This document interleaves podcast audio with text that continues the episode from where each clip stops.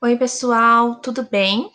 Bom, nós já havíamos falado um pouco sobre a diferença entre beatificação e canonização.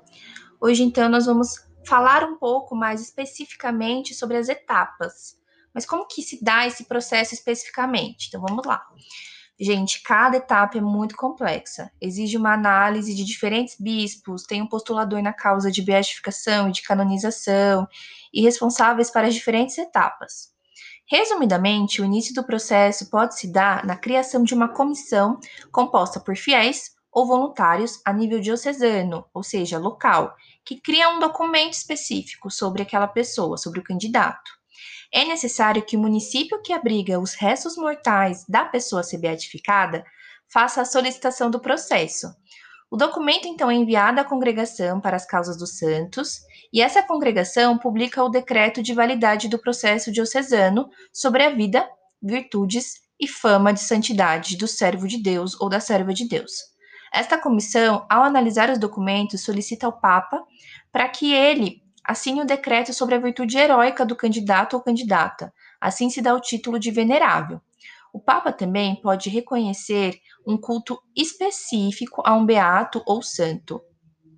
É, em casos como estes, se diz que a beatificação ou a canonização ocorrida é equipolente, ou seja, tem o mesmo efeito de decisão direta do Papa, sem necessidade de um processo canônico.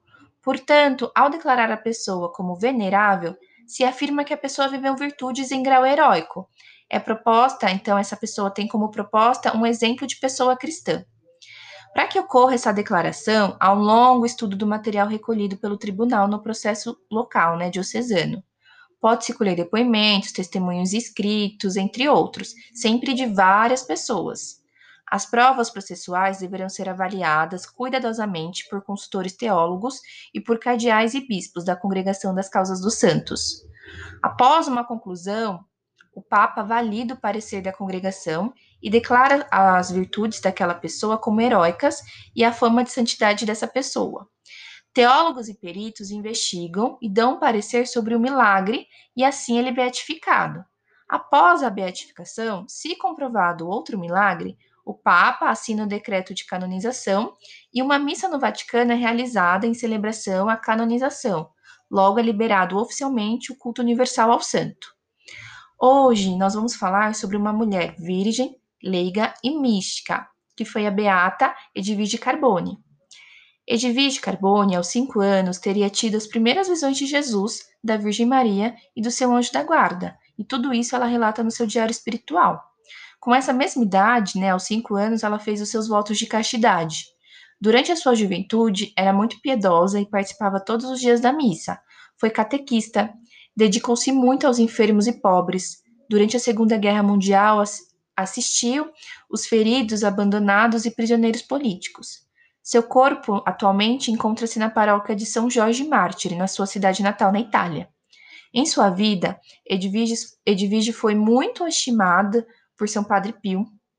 Ela lia os corações, predizia eventos futuros. É, dizem né, que a farinha que ela doava para a produção do pão se multiplicava ela obteve a graça da ocorrência de chuva, e através de sua oração, um rapaz voltou à vida após ter sofrido uma queda de cavalo.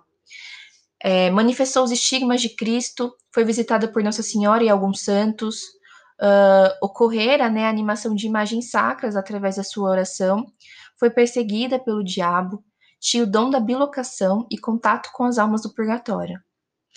Foram, porém, a prática das virtudes, a sua fé, o espírito de bem-aventurança e a obediência ao Papa que a fizeram uh, tão maravilhosa, né? Então, santa. Ela tinha espiritualidade passionista e foram estes que levaram uh, para a frente a causa de sua beatificação. Entre outras graças atribuídas à sua intercessão, relata-se a cura de um homem que corria o risco de perder uma perna devido a uma gangrena após um acidente. O Papa Francisco, então, autorizou a promulgação do decreto pelo qual a cura seria considerada inexplicável, total, duradoura e obtida pela sua intercessão. Bom, gente, basicamente é isso. Eu espero que vocês tenham gostado e que procurem conhecer mais sobre a história dessa beata, porque aqui, infelizmente, eu não vou conseguir nem pincelar a grandiosidade da vida né, de cada beato, santo, servo de Deus. Bom, é isso, pessoal. Muito obrigada. Beata de Virgem Carbone, rogai por nós.